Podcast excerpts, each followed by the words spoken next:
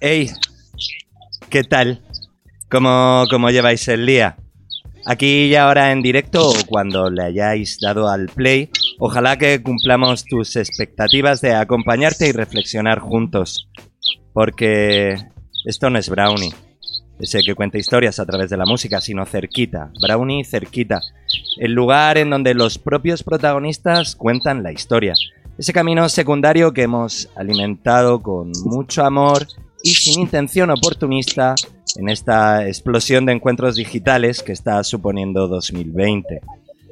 Si solo hubiera supuesto esto, ¿verdad? Venga, como dicen en Brasil, vaya ejemplo para ahora, pero vaya ejemplo de alegría y optimismo siempre, estamos juntos. Y bueno, todo esto, de todo esto ya, ya he hablado con gente a la que admiro muchísimo. Y volviendo al directo que me hace especial ilusión. Y es casualidad o no el terminar estos 10 primeros episodios con dos personalidades del hip hop en castellano y españoles afrodescendientes que abrazan dos generaciones totalmente distintas. Ya sabéis quién es, no hay secretos. Está en el título de esta retransmisión en Twitch, de este YouTube o de, o de ese podcast. Bienvenidas y bienvenidos al último brownie cerquita antes de que se me llene la mochila de arena y escuche los pajaritos como está nuestra invitada de hoy. Ya sabéis, un dedo, magia, clic y estamos dentro. Y estamos dentro con Mari Ruiz, con Queen Mari, la más simpática de las redes. Muchas gracias por regalarnos este ratito, Mari. Hola, ¿qué tal? ¿Qué tal? ¿Cómo estás? ¿Cómo llevas el Bien. día? Bien, muy bien. Bueno, he ido a la peluquería y he estado más rato de lo que pensaba, con lo cual no he podido hacer nada de lo que quería hoy. Y luego he venido a ver a una amiga a su piscina. O sea que bueno, ya día tranquilito, la verdad. Sin duda, qué guay. Yo me estoy acostumbrando a, a- a preguntar qué tal llevas el día, porque el cómo estás me parece que está ya demasiado en nuestra boca y no muestra interés. Y la verdad es que Mm. en estos días creo que el gesto, uno de los gestos más de amor que podemos tener es preguntarnos de corazón qué tal estamos. Y a ti se te conoce por según qué redes, por eh, en según qué lugares y por según qué redes por la batalla de gallos. Pero, señoras y señores, eh, Mari tiene muchísimo, pero muchísimo eh, callo de, de currar y me da la sensación de que aquí a, a ti nadie te ha regalado nada. Eh, seguro que has hablado en un montón de lados de, todo lo que hiciste hasta llegar aquí, pero ¿qué es lo que más te enorgullece y con lo que sufriste más de todo el camino que te ha llevado hasta este momento de piscina? Bueno, yo creo que la parte de la batalla, o sea, es una parte que me enorgullece mucho, pero también ha sido un camino complicado, porque trabajar eh, en algo como el hip hop eh, sí que me ha llevado más tiempo de lo que parece, ¿no? Que al final he estado haciendo programas online, no sé qué tal, hasta que finalmente ha explosionado todo un poco con la batalla. Claro, porque además tú decías, yo lo, yo lo decía en, en la introducción, que volver al directo y volver, volver a sentirse parte de la radio es como algo muy bonito. Y tú siempre lo has dicho, que, que la radio es, es como tu medio favorito, ¿no? Sí, me gusta mucho porque al final eh, con, la magi- con la voz se hace magia, ¿no? Entonces eh, me gusta, te puede tras- trasladar donde quieras, no sé. Eh, encima además es musical, es el oído, es, no sé, para mí me ha acompañado en muchos momentos de mi vida y, me encanta la radio. Oye, y, y a mí me gusta mucho preguntar por los quicks. Em, tú estudiaste publicidad, pero, pero te defines como comunicadora principalmente. ¿Cuándo estuvo ese quick mental que Mari Ruiz dijo, vale, creo que me tengo que dedicar a la comunicación o creo que mis talentos van derivados hacia, hacia la comunicación? Porque realmente, eh, inicialmente el camino no iba por ahí, o, me equivoco. No, el camino iba, bueno, en realidad siempre me había gustado la comunicación, pero siempre pensé también que a lo mejor alguien de mi perfil no acabaría trabajando en televisión y entonces por eso decidí dedicarme a la publi, eh, porque pensé que podría ser algo más creativo y a lo mejor valorar más otros talentos y por eso tiré primero por ahí, pero al final he acabado la comunicación, que en el fondo era lo que yo quería hacer, la verdad. Claro. No te lo creías y otra vez la vida te lo, te lo regaló, la vida y el esfuerzo te lo regaló. Además es curioso porque he leído por ahí que, que realmente con Red Bull conectaste por, por haber trabajado con ellos en publicidad. Sí, hice prácticas, prácticas de marketing con ellos eh, mientras estaba en la Complutense. Fui un- una cosa que se llama Student Marketeer y, mm, y estuve dos años. Entonces, a raíz de eso, me enteré de las primeras batallas de... O sea, fue a raíz de eso como conocí las batallas realmente, sobre Mm. todo, porque me invitaron, ya no estaba trabajando con ellos, pero me invitaron de hecho a la de, a la de 2005, la que mía, pues, la de la sala Caracol, que no podía entrar la gente, y que estaba, pues a esa me invitaron. Y yo iba a ir, pero al final ya como me dijeron que estaba muy lleno, pues al final decidí que, bueno, que no iba, tal, no sé qué. Y ya el año siguiente sí que fui a las del Cultura Urbana. Entonces a raíz de eso es como conocí las batallas. Qué fuerte. ¿Estaba ya en, en Bacaoco eh, como, como Sí. póster en todo esto? Sí, sí, estaba en. Vaca como host y, y luego más adelante, de hecho, grabando también un, un programa piloto en la sala Macumba, le entrevisté, Ajá. entrevisté también a WH, o sea, hice, sí, Madre varias mía. veces he coincidido con ellos antes de, antes de estar luego ya hosteando. Estamos, estamos hablando de leyendas. Acabas de nombrar dos increíbles de- del mundo Sí. de- del hip hop y la música urbana. Entrando, entrando, entrando, entrando justamente en eso, un poco en la comunicación y en, y en la música urbana. A mí me generas un profundísimo respeto, no solo como, como amante de la radio, persona que has trabajado mucho en ella, sino también como comunicador y sobre todo, a ver si te, te gusta la definición, prescriptora de valores. Porque considero que, que- que haces un trabajo muy interesante desde muchísimos años atrás como amplificador de valores para, para los chavales y todavía más cuando ya te afianzaste como hoster, la, la- la primera speaker woman con, con- con- con poderío, yo diría que en, en el panorama internacional dentro de la cultura urbana, ¿no? Eh, es evidente que es una situación que es una situación en la que, la que tú te sientes cómoda, ¿no? No te arrugas nada, eh, tienes una simpatía súper característica, pero seguro que hay un montón de sentimientos que se te cruzan cuando piensas en ello. Eh, ¿Qué gana? ¿La responsabilidad? ¿El orgullo de sentir que estás aportando algo muy bonito? ¿La, la presión por sentirte constantemente revisada? ¿Qué, qué- qué- cuál es esa nube? Pues hay, o sea, decir, hay un poco de todo, tampoco es que sea una cosa sola. O sea, por ejemplo, sí que es verdad que hay una parte en la que sí que considero que ya que soy un poco altavoz, pues que también haya algunos valores ahí presentes, pero porque, bueno, o sea, me parece que eso eh, forma a la persona de manera más completa, ¿no? Y no quedarnos únicamente en un lado de, de la movida, ¿no? De lo que te puede acarrear el éxito, sino que también puedes eh, transmitir cosas. Entonces, eso me gusta, pero luego también la presión está ahí, también en redes, por supuesto, cuando siempre hay bastante hate y tal, entonces, bueno, siempre hay presión de intentar no fallar. Entonces, es como el nivel de exposición es muy grande, entonces, para lo bueno y para lo malo, eh, se multiplica. Pero bueno, en, en- como en grandes rasgos, consideras que ha merecido la pena y que, que el Sí. lugar el que ocupas.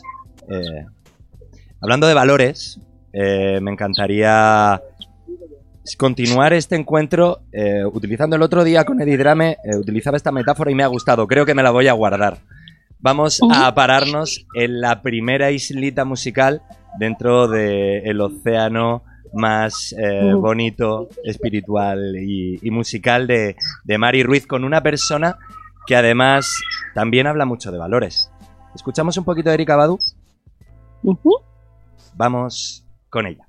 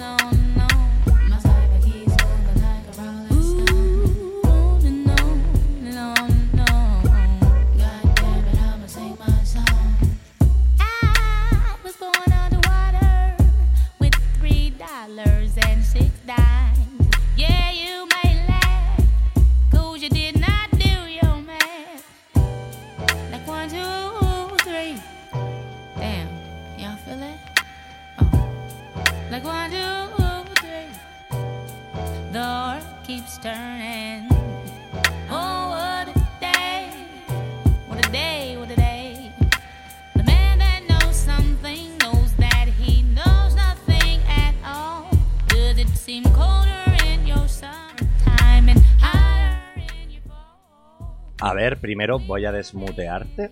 A ver si puedo yo, si puedes tú. Ahora. Wow, qué difícil es esto. Lo hablábamos en la previa, qué difícil es esto de hacerlo todo como Juan Paloma y no tener un realizador audiovisual en condiciones. Oye, la reina de los medley, eh, Erika Badu, es una pregunta bastante evidente, pero ¿por qué es una de tus islas en tu océano musical? Bueno, porque realmente eh, yo escuché este disco eh, mientras estaba estudiando la carrera. Lo descubrí, no sé si fue en segundo de carrera, en el 2000. Es que no estoy segura si es del 2000 o del 99, por ahí. El caso es que, mm, que bueno, me acompañó durante varios años mientras estudiaba. Y, y, y- claro, no sé, al final es como algo que me recuerda una época muy bonita, ¿no? La época universitaria me pareció maravillosa, aprendí muchísimo disfruté un montón, no sé, y, y- y ella estaba en esa banda sonora, fue de las más importantes. Además, eh, compartía esta música con, el que, con uno de mis mejores amigos que lo conocí en esa época y, y los dos hablábamos mucho de Erika Badu y nos encantaba el videoclip, parecía una auténtica diosa, entonces bueno, por todo esto. Exactamente, es, es una diosa. Para, para darte el dato, el disco es del 97. Y, Ah. mm, y, y bueno, ¿has visto alguno de sus conciertos en cuarentena? Porque no ha parado ella, además. Sí, sí, sí, sé que ha estado ahí muy activa y es muy guay. Ella es muy diva, muy especial. Sí, y hablando, hablando de, de- de especial, a mí, a mí también, hay muchas veces que pensar en Badu me lleva también a pensar mucho en, en- en la espiritualidad. Es un artista eh, eh, muy libre, ¿no? O sea, y me refuerza mucho la idea de pensar en que, sobre todo también lo veo más en los artistas y en la gente con una personalidad así muy marcada, que considero que, que al final esta vida es eh, una vida hecha con trocitos de otras vidas. Y Ujú. ello me lleva a preguntarme eh, cuál es tu modo de, de entender todo esto. ¿Hay algún, ¿Hay algún pensamiento mágico en, Mary Ruiz? Mary Ruiz tiene ese pensamiento mágico, cree en otras vidas. ¿Cuál es tu espiritualidad dentro de todo esto? Bueno, yo pienso en, que sí que tenemos, o sea, creo sinceramente que existen universos paralelos, por ejemplo, y sí que pienso que a lo mejor puede ser que haya otra vida después. Lo que pasa es que tampoco lo tengo tan claro el cómo debe ser. No tengo tan claro que sea pensar en un dios o pensar en energía, quizás más. Eso quizás me comulgo más con ello, con esa idea. Y tanto la espiritualidad como la música van, van ligados a los viajes. Y, y tú has hablado mucho de esto, pues porque tuviste un programa muy chulo sobre viajes que, que invita a todo el mundo a que lo pueda volver a revisar. ¿En, en- en dónde está? ¿Podemos encontrar ese...? Eh, bueno, era un programa que hice para Televisión Española, para el canal internacional, Ujú. y se llamaba Yo en España, tú en América. Y no sé si ahora mismo, o sea, se puede encontrar o no, pero fue muy bonito para mí porque eh, aparte estuve recorriendo eh, México, me tocó a mí, Costa Rica, luego aparte partes de España maravillosas, eh, descubrí auténticos tesoros. Entonces la verdad es que la experiencia laboral fue maravillosa. Te lo pregunto porque yo, intentando prepararme este encuentro, lo he intentado buscar y no lo he encontrado. Entonces, Claro, es que fue en no- 2016 Claro. un programa que salió y ya está, ¿no? Pero como experiencia personal fue muy buena. Has sido también embajadora de un montón de, de lugares y no solo por tu profesión, que te ha exigido viajar mucho, también has viajado porque eres, eres viajera, eres, eres mochilera. Y claro, todavía no te he preguntado qué tal viajando para adentro en este 2020. No te he preguntado por tus mejores reflexiones en, este, en esta gran movidita que le llamó Jorge Ponce. ¿Cuáles son tus reflexiones post pandemia, Mari Ruiz? Pues bueno, en verdad, o sea, yo salgo co- de la pandemia con muchísimas ganas de hacer cosas, por intentar hacer aquello que todavía no me ha dado tiempo a hacer. Es como que de repente me, me urge un poco más, tengo más prisa, sobre todo por si se vuelve a dar otra pandemia, que no descartemos nada. Y, y ya está. O sea, que también, o sea, tampoco la he llevado muy mal el tiempo que he estado recluida. No sé, ha sido época de leer más, de dedicarme más a mí misma, de escribir. bueno, de hacer cosas que también quería hacer. Entonces, yo qué sé, creo que cada cosa hay que tomarla como viene y ya está. Y que cuando, mientras tengamos más libertad de, por lo menos de movimiento, porque ya la libertad total no sé si existe, pero la libertad de movimiento, pues hay que aprovecharla. Y cuando no, pues a lo mejor hay que aprovechar más el escucharnos y el ver un poco hacia dónde queremos encaminarnos, laboralmente, personalmente, no sé. Sin duda es una, ha sido un gran momento para revisión. Para todos, Mm. además. Eh, me voy a permitir un lujo, Mari, porque te voy a formular una pregunta que a mí siempre me hubiera gustado que me hubieran formulado. Referente a los viajes. Si no hubiera sido esta época, ¿en cuál te hubiera gustado vivir? Porque yo tengo varios. El- a mí me hubiera gustado mucho vivir en los años 20, Los años 20. en los locos años 20, sí, me, gust- me hubiera gustado mucho. Ah. Sí, muy ¿Y- musical. ¿Y qué, y qué diversión. personaje hubieras querido, hubieras querido encarnar? ¿Quién sería Mari Ruiz en no, los 20? uf. Pues no lo sé, ¿eh? tampoco lo tengo tan claro como un personaje en concreto y más una época quizás, ¿no? O sea, quiero decir, hay una parte de los felices años 20, esa parte es la que a mí me gustaría vivir, pero esa parte en concreto, ¿sabes? Tampoco... Entonces no lo sé, no te sé decir una persona. Hombre, si tuviera que encarnarme en una persona, elegiría alguna persona que de manera muy épica haya, haya aportado algo, ¿no? En, en la vida. O sea, me encarnaría a Leonardo da Vinci, por ejemplo, pero o en Cleopatra, que me parece muy interesante como figura a, a descubrir y creo que está muy poco, o sea, está muy poco, muy poco expuesta. Creo que hay muy poca, no hay demasiada, no hay demasiada tanta literatura sobre ella y creo que sería un personaje muy interesante también. Claro. Bueno, pues yo creo que es mejor no jugar y seguir en el presente porque en esta era que nos tocó vivir ya estamos siendo importantes y por eso estamos un poquito aquí también hablando y, y- y además dándote las gracias por todo el trabajo que has hecho. Eh, em, me pregunto si en esa época que hubieras elegido eh, hubiera, hubiera ocurrido lo mismo que está, que está pasando con respecto al odio. Y es que quiero eh, agarrar una frase que, que te escuché a ti, te voy a, parafra- a parafrasear para, para introducirte en, en la, en la opinión que nos gustaría que nos gustaría que nos dieras sobre el Black Lives Matters. Tú dijiste en una entrevista muy interesante, en un coche, que el ser humano necesita a alguien a quien amar y a quien odiar. ¿Cuál es tu opinión sobre el Black Lives Matters, Mari Ruiz, afrodescendiente española? Bueno, o sea, creo que, eh, a ver, o sea, en general, es- esa frase en concreto la dije por el tema de, de las batallas, red, sí. porque yo, eh, porque cuando yo empecé fui un objeto de, de- bueno, fue el momento donde también se me, se me puso un poco en ese perfil un poco de todo el hater, todos los haters me cayeron así como de frente Sí, y no sabía muy bien por dónde. claro. Y, y entonces yo creo que es eso, como que el ser humano, de alguna manera, pues igual que existe el circo romano, existía el circo romano, o es como que hay una parte que quizás es instintiva, donde hay una parte donde quizás necesitan amar y odiar y enfocar su odio en algo, igual que enfocan su amor en algo, ¿no? Entonces se puede aplicar para todo. Luego el tema con el tema racial también. eh, y, pero, pero es que, claro, a mí me parece tan, tan, tan, o sea, es que se me escapa tanto de la cabeza, ¿no? Todo lo que, todo lo que viene pasando en Estados Unidos y luego cosas que han pasado también en España, si no hace falta irse tan lejos, ¿no? Que realmente está muy bien este momento para reflexionar sobre ello.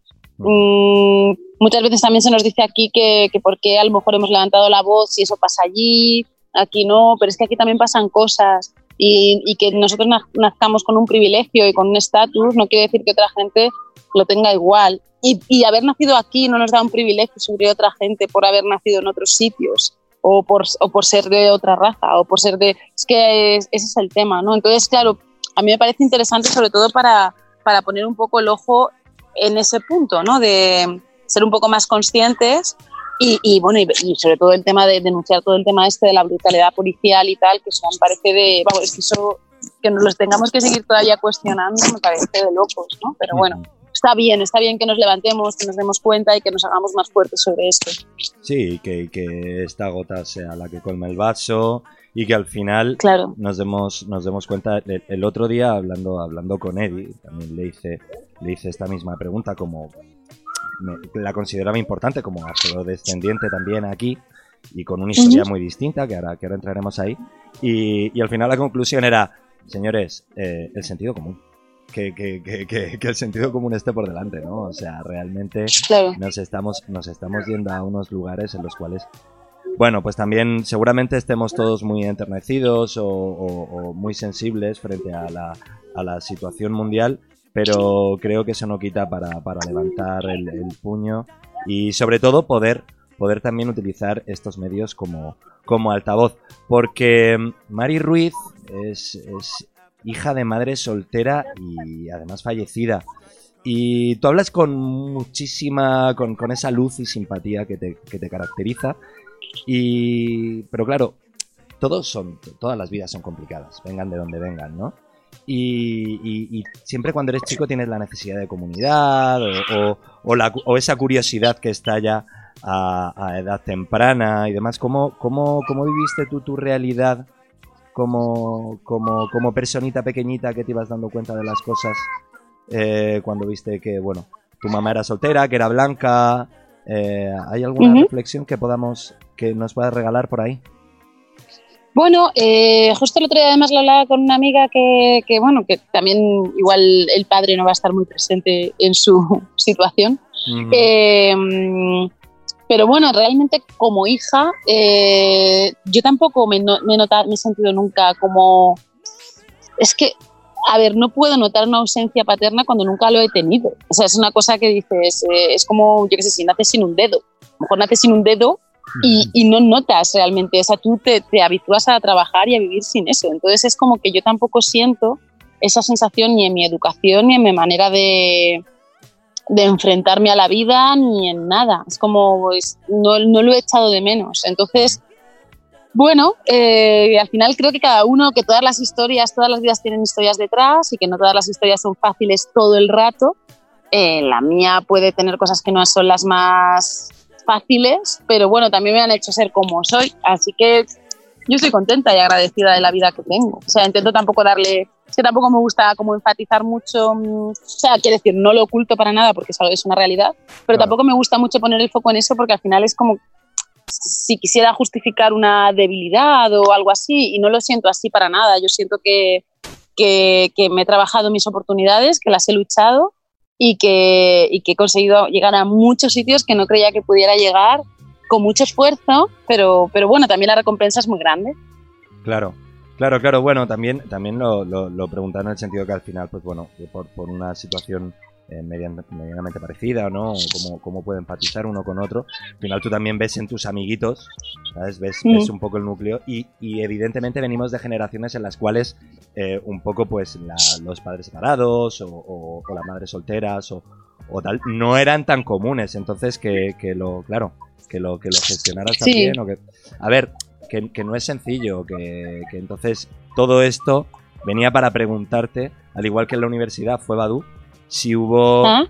si hubo algún disco compañero de todas esas incomprensiones adolescentes, si hubo algún disco que te ayudó a lidiar con toda, con toda esta niñez. Pues en verdad es que yo, bueno, de jovencita escuchaba música muy, muy random. Es como que tenía muchos Todos. estilos que me gustaban. Claro. Y entonces tampoco ¿no? te puedo decir así como, oh, es que hay un disco que, pues yo por ejemplo de, de jovencita escuchaba Offspring, a Bad Religion, o sea, es como, Bien. escuchaba así, sí, luego me pasé a lo que hay Computer de Radiohead, que Wow. también fue un disco que también me marcó un montón. Claro. Entonces quizás son, escuchaba pues, muchísimo el programa de Viaje a los Sueños Polares, el de Plásticos y Decibelios, eh, de, Claro. de Julián Ruiz, y ahí escuchaba Claro. mucha música. Entonces, eh, era muy ecléctica, creo. La verdad es que Ajá. creo que era muy ecléctica a nivel musical. Entonces, tampoco te puedo decir un disco que me haya acompañado la infancia así, tan temprana. Me Ajá. gustaban muchos estilos. Qué guay. ¿Y, y cuándo, y cuándo Mm. vino el hip hop entonces, Mari? Pues más mayor, eh, ya cuando ya empecé la universidad, porque antes a lo mejor eso me movía, o sea, escuchaba, o sea, había cosas que, o sea, pues que si escuchaba los Fujis me encantaban, o escuchaba, bueno, eh, ah, me encantaba el disco de, mm, ah, de Whitney Houston, o sea, Whitney Houston me encantaba de pequeña, porque además también sí que la veía un poco referente, por- precisamente por rasgos y tal. Claro. Entonces, eh, son, era música que me gustaba mucho pero a lo mejor no es que todo lo que escuchara fuera esto, de un estilo, ¿sabes? Entonces ya como que luego, eso, ya cuando empecé a entrar a la universidad, empecé a escuchar pues ya mucho más hip hop, también me junté con gente que escuchaba más, entonces como que ya todo el núcleo alrededor pues ya se nutrió más de lo que era hip hop, R&B y tal. Vale. Vale, oye, vamos, vamos a quitarnos, vamos a quitarnos una duda. Porque es que eh, tengo, tengo que adelantar que es que me, me, me, me descojoné de la risa. Eh, Mari, por favor, sénos sincera. Tu padre no es Denzel Washington, ¿verdad? no, no, no, vaya tela. Sí, es que lo dije de broma en una entrevista y me lo pusieron luego ahí de titular y fue como, no. En, va- en varias. en Oye, que yo ¿eh? encantada, yo encantada si quisiera ser mi padre Denzel Washington, pero no. Claro, claro, claro, claro. Bueno, a mí me hubiera valido también Gilles Cogeron, Curtis Mayfield, cualquiera, pero Claro, Pero claro, además claro. es que lo referenciaron en varias. A mí me, me- me llamó la atención porque también me gustó mucho verte en, Ilustres Ignorantes, que para mí es un programa de cabecera, y ahí contabas esta anécdota, ¿no? Entonces, entonces es curioso también como hay veces que, joder, cómo nos vamos dando bola unos a otros. Se referenció en varias entrevistas, no sé si lo has visto, pero Mm. en varias entrevistas, no solo en la original, de que, de que creías que tu padre era Denzel Washington. Ok, y un triple maravilloso, enhorabuena por, por, por ese triple magnífico que te entró desde media cancha y que sobre todo le pone un poquito de comedia y de humor a una vida que no ha sido sencilla. Y para relajar un poco todo esto, ¿qué tal si paramos, atracamos en la segunda isla musical de Mari Ruiz hoy, que tiene un poquito de prisa, así que vamos a intentar darle un, un poquito de ligereza a todo esto. Nos vamos con un temazo también de la vida de Mari Ruiz.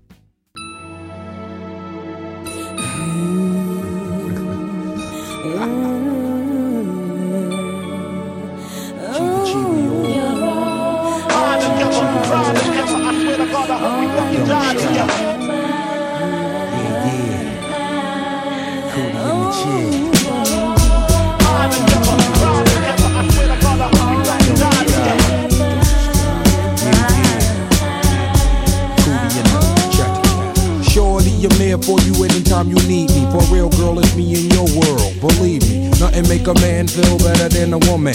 Queen with a crown that be down for whatever.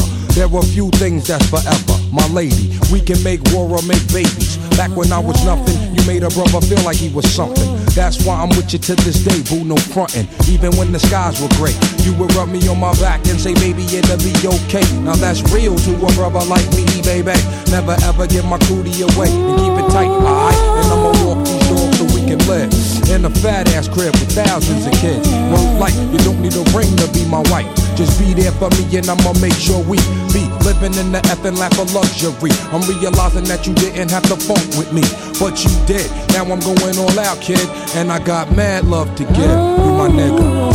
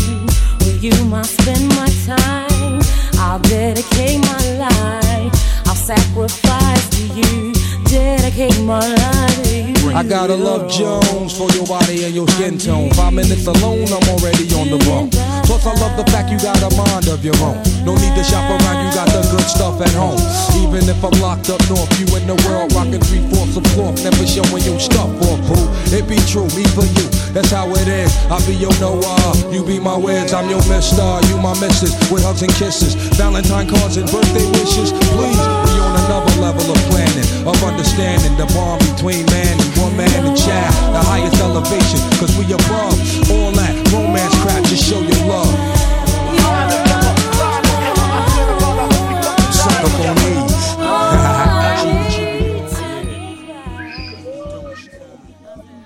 Wow. Eh, Method Man y la increíble Mary J. Blige. ¿Cuántos, ¿Cuántos Grammys tiene esta señora? Un porronazo, ¿no? Es una maravilla. Es una sí, es una maravilla. Además, esta mezcla me encanta, esta canción me encanta. tiene mucho power y luego, no sé, me gusta, me gusta mucho. Me recuerda una época también muy bonita. No sé, mm, Otra- es una buena isla. es una muy buena isla musical dentro de el universo que nos está regalando hoy Mari Ruiz, Queen Mari, la, mi simpatía en redes, todo, todo, todo lo que queráis, porque todo cabe. Oye, em, hablando, estamos hablando de, de un poco de, de toda la historia de George Floyd, del Black Music Matters y demás. ¿Qué, qué mujeres negras en la música y la comunicación consideras como referentes? ¿Hay alguna que realmente destaque? Uf, bueno, de ahora y mismo. de, y de Mary J. Blige. Bueno, hay, hay muchísimas mujeres que también están trabajando y haciendo un montón de cosas. Por ejemplo, yo en redes sigo mucho, me gusta mucho lo que hace Janelle Monae. Me Claro. parece que ha tomado una postura muy potente, además con mucho power, mucho discurso, entonces eso me gusta mucho. Naomi Campbell también está ahí muy fuerte en las redes, eh, haciendo también mucho, mucho activismo, sobre todo a raíz un poco de lo que ha pasado, de, Mm. o sea, del movimiento Black Lives Matter. Eh, pues te diría así, eh, Viola Davis también, Ajá. por ejemplo, también la sigo mucho lo que está haciendo en redes y me gusta mucho. Entonces, bueno, yo creo que hay un montón. Ajá. Yo, para la gente que, que nos puede ver, que nos puede ver ahora en la, en la retransmisión o nos ve en YouTube, yo he dejado otra aquí. En este, en este hombro mío he dejado a otra gran mujer que era Billie, Billie Holiday. Siempre, siempre como algún disquito ahí interesante. Y sin duda, eh, no sería una mala época para irnos a conocerla y a, y a saber cuáles son sus islas musicales. Me tomaría tres Sí. o cuatro cócteles de estos bien cargados con Billie Holiday, que era una mujer fuerte y sin duda en una época en la cual, pues, eh, la verdad, la sociedad no permitía tanto esta lucha igualitaria que creo que es tan interesante y que sin duda creo que, que esta situación global nos está llevando a abrir un poquito más, un poquito más las vías en todo eso.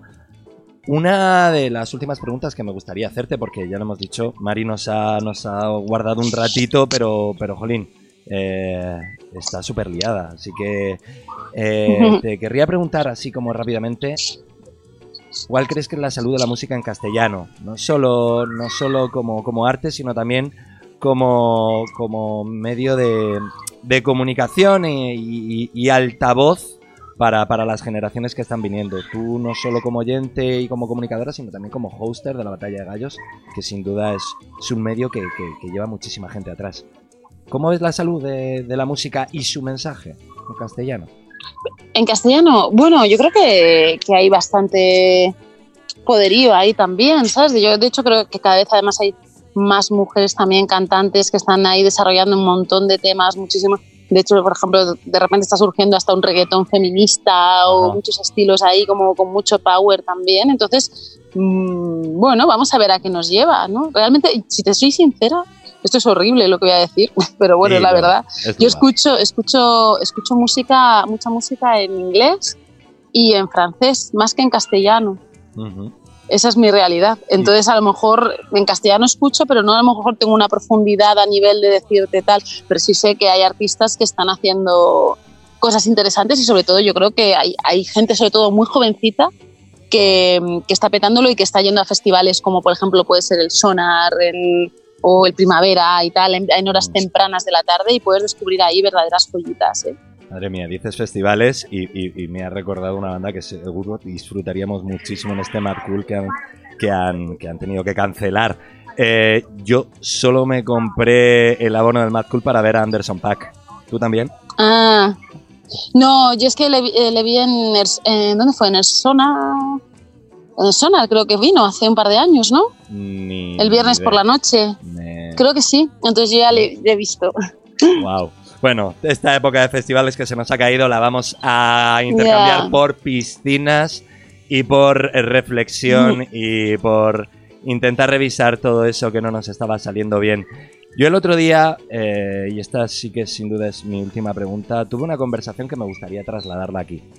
Eh, porque además también me gustaría un poquito discrepar sobre, sobre lo que acabas de decir, que es horrible que escuches más música en inglés que, o en francés que en castellano. A mí también me pasa. Pero me gustaría que habláramos eh, sobre tu opinión en la, original, en la originalidad de la música popular barra comercial.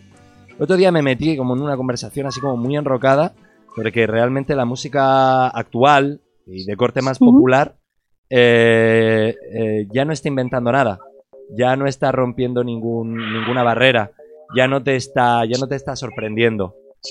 ¿Cómo lo vive Queen Mary? Que está constantemente expuesta a la música y la cultura actual. Pues la verdad es que yo al final no paro de descubrir música nueva eh, que me encanta. A lo mejor no es la música más Ah, eh, que me gusta. O sea, no sé, ya no sé. por- o sea, por ejemplo, el, el último disco de Tiana Taylor me parece una auténtica maravilla. Es un discazo, es Claro. redondo. Entonces, no sé, será a lo mejor tan tremendista con que la música ya hace o no hace o tal. Y al final escucho, o sea, sigo descubriendo joyas. Sigo- a, mí me sigue- a mí la música me sigue sorprendiendo. Quizás hay que buscar un poquito más o no va a ser lo más mainstream, pero es que, bueno, yo tampoco he escuchado nunca a lo mejor lo más mainstream. No me, a mí no va conmigo, no lo, no lo critico, cada uno puede escuchar lo que quiera, pero a lo mejor a mí me gustan otros estilos que no escucha tanto, a lo mejor, mm, no sé, hay otros estilos que me interesan más. Pero bueno, pero yo creo que todavía, yo creo que todavía hay mucha música por escuchar y por descubrir, Mm. la verdad. No, quería, sea- quería, claro, quería abrir esa puerta porque, porque fue una conversación que nos llevó a. bueno, fue, fue un poco un, un poco sudada además, la, la alargamos mucho y me hubiera. Me, me gustaba mucho tu opinión al respecto de esto. Y, y hablando de joyas, a mí me encantaría agradecerte este ratito que nos has regalado, que lo hemos hecho, lo hemos comprimido un poquito más y se nos quedan un montón de cosas en el tintero. No sé si quieres aportar algo más en este. Bueno, yo ya te emplazo a que cuando se dé otra ocasión, pues nos volvamos a juntar y volvamos a tener otra charlita. Brownie cerquita es el embudo de, de un montón de cosas, pero todas ellas eran presenciales.